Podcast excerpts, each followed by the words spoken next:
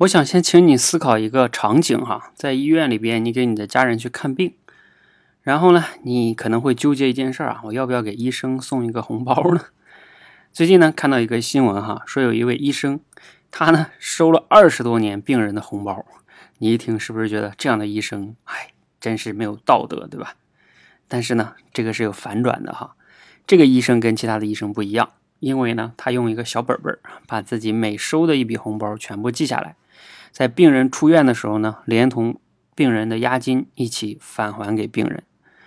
不知道你听到这里哈，是不是觉得这个医生啊，真值得我们为他去点赞？我们应该向他去学习哈。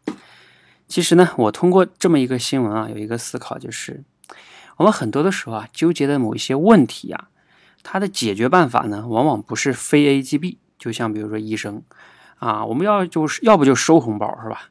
要么呢就不收。你看，你收有时候也不对，收呢违背自己的原则，不收吧，哎呀，这个患者就说啊，你是不是不给我好好看病啊，是吧？啊，等等等等的，他就非得让你收，所以你就左右为难啊。但是呢，像这样的很多的这种矛盾的问题啊，有时候解决方案不是非 A 即 B 的，它往往有更好的第三选择。这个选择呢，往往能创造性的解决这个问题。比如像这个医生，他可以把这个。红包记下来，然后等到病人康复的时候、出院的时候再给到病人。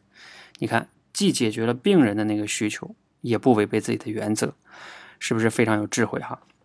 那比如说像我们每个人哈，也会遇到这种场景啊。比如说最常见就是不喜欢自己的工作啊，我要不要就要不然就是辞职啊，要不然呢就是在这耗着。其实有的时候呢也有第三选择，就是工作呢照常好好干，同时呢自己的。业余时间、周末、晚上，去探索一些自己喜欢的领域，然后慢慢的去积累，找到自己的一个方向，去积累能力啊，慢慢慢慢的在实现这个很好的一个过渡跟切换。我自己当初就是这样的，不是一下子就辞职的哈，我是知道我自己什么样一个方向，慢慢探索的。所以你看，很多问题都是这样的，它解决方案不是非 A 即 B 的，往往有第三选择。你觉得呢？你目前哈有没有被？哪些类似这样的问题困扰呢？你一定要问问自己，我有没有第三选择呢？或者说啊，有没有一个更好的选择呢？我一定要把自己陷入到这种非 A 即 B 里边吗？因为 A 跟 B 你之之之所以纠结，就在于他们肯定都各有利弊嘛。所以你一定要跳出这个 A 跟 B，找到那个第三选择，那个呀，往往才有可能会给你带来一个更好的解决方案。希望今天的这个分享呢，能给你带来启发，也希望啊，天下有更多像这位医生一样的好医生。谢谢。